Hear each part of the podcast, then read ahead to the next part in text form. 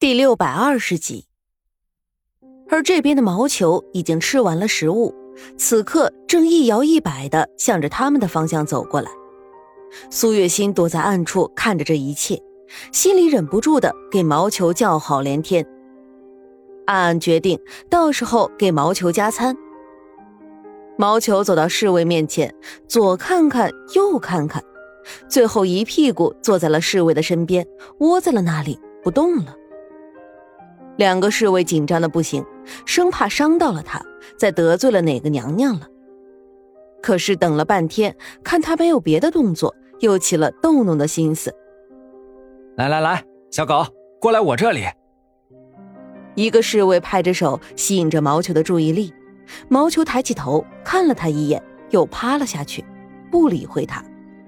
嘿，这狗什么意思啊？还看不起人？今天我还一定要把他给弄我这边不可了。另一个侍卫说道：“不喜欢你呗，还能有什么意思啊？是吧，狗狗？”那个被毛球宠幸的侍卫显然很高兴。两个侍卫因为毛球的事情在外面争吵起来。毛球趴在一旁看着，显得很是兴奋的样子，时不时的叫几声。毕竟是在养心殿的门口。这里的动静，里面的皇帝全部都听了个一清二楚。此时的他正烦躁着，虽然把苏月心纳为了后妃，可是苏月心却仍旧倔强的不肯低下头，被气得一肚子火，想去找资贵人得到一些安慰，谁知道安慰没有得到，反而得到了惊吓，更是憋屈了。他的后宫这么大，这么多女人，却没有一个让他安心省心的。现在再听到外面的侍卫争吵，以及时不时传来的几声犬吠声，心里不禁更加的烦躁不堪了，只觉得一个头两个大。苏月心在暗处观察着，觉得时机差不多了，及时的跑了出去，想要带走毛球。两位侍卫大哥，这狗是从冷宫里跑出来的，是我们看管不力，才让它给跑出来了。还望两位侍卫大哥通融一下，让我把这狗给带回去吧。苏月心低着头，抱起地上的毛球，说道：“哦，是吗？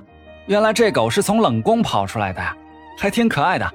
没事，你带回去吧。”两个侍卫都挺喜欢毛球的，也就没有为难苏月心。就在苏月心道过谢，要带着毛球离开这里的时候，门里面恰好传来了园中的声音。你们两个还不滚进来！当值期间吵什么吵？还有狗也带进来。园中的声音里带着愤怒，实在是皇帝太生气了，吩咐他把两个争吵的侍卫带进来，还有那只时不时叫两声的狗。两个侍卫听到这话，脸色一变，话也来不及说，从苏月心的怀里抢过毛球，就快步的走了进去。卑职参见皇上。两个侍卫见礼。就是你们两个在外面争吵。皇帝连眼都没有抬，就这么淡淡的问了一句：“是，皇上，卑职不是有心的，还望皇上恕罪。”恕罪？你们吵得朕头都是疼的，还让朕恕罪？那只狗呢？朕分明听到还有狗叫，不是吗？皇帝询问道：“实际上，在屋子里面，外面的声音听得不是那么大，但是由于皇帝太过心烦，着实需要一个发泄的出口。而这两个侍卫很不幸的就被选中了。在这里就是这只狗，皇上您看该怎么处理啊？”园中从怀里抱出了毛球，园中也很是喜欢这只狗，长得雪白雪白的。那身毛好看极了，所以他也是真心的不舍得让皇上处置了这么可爱的小东西。这只狗，皇帝抬起头，刚想说扔出去杀了，却撞进了一双黑黝黝的眼睛里。毛球歪着头看着他，一身雪白的皮毛有些乱了，此刻正在园中的怀里不停的扭动。回皇上的话。这只狗根据一个小太监所说，是从冷宫里跑出来的，想是那里的人养的。一个侍卫急忙说道：“冷宫，是他。”皇帝的脑海里瞬间就浮现出了那个淡笑的身影。皇上，那这只狗……元忠一看皇帝这个神色，就知道皇帝这恐怕是想起了冷宫里那位的好处来了。留下吧，你们两个出去吧。皇帝淡淡的说道：“是。”两个侍卫赶忙答道，心里对毛球却是更加的喜欢了。这只狗可是救了他们一命啊！元忠，你说他在冷宫里过得如何呀？皇帝轻轻的抚弄着毛球的毛发，一边不经意的问道：“哟，皇上您这么问，奴才可就得想一想了。这凡是被打入了冷宫的妃子，过得好像都不怎么样。毕竟冷宫那种地方，吃不饱穿不暖的，什么都没有。”过得又能好到哪里呢？袁忠说道：“是吗？他怎么会想起来养狗呢？这个，估计纯贵人是觉得日子无聊，这才养一只狗陪伴自己吧。”元忠说道：“皇上，纯贵人当初也并没有犯下太大的错误，如今在冷宫过了这么久，想必她也已经认识到了自己的错处了。”您如果实在想念的话，不如寻个由头把纯贵人接出来吧。元忠很了解皇帝，毕竟在皇帝身边伺候了这么多年了，一看到皇帝的神色，他就知道皇帝在想什么。有些话皇帝不好明说，他们这种做奴才的自然就要多说一点。朕会考虑的。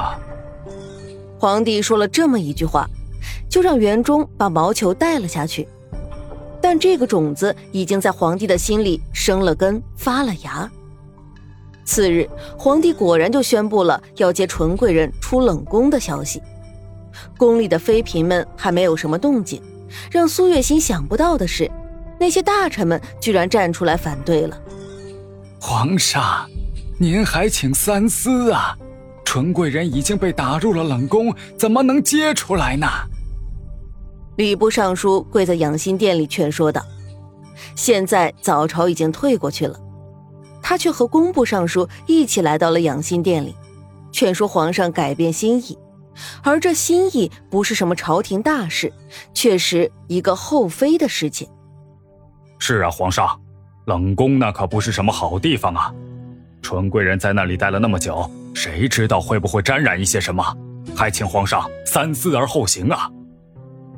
工部尚书也急忙劝道：“两位爱卿不必多言，朕明白你们心中所担忧的，但朕相信纯贵人身体健康，不会有什么的。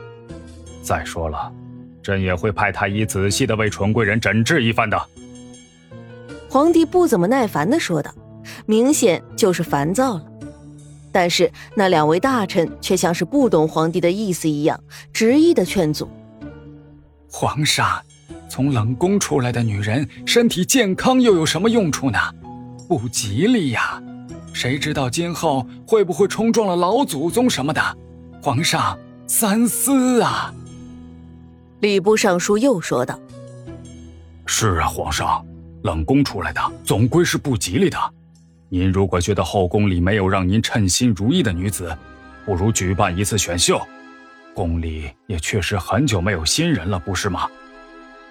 工部尚书也说道：“这下子两个人你一言我一语的劝说着，却不知道已经是彻底的惹怒了皇帝。”两位爱卿，后宫是朕的后宫，何时轮到朝廷大臣插手朕的家事了？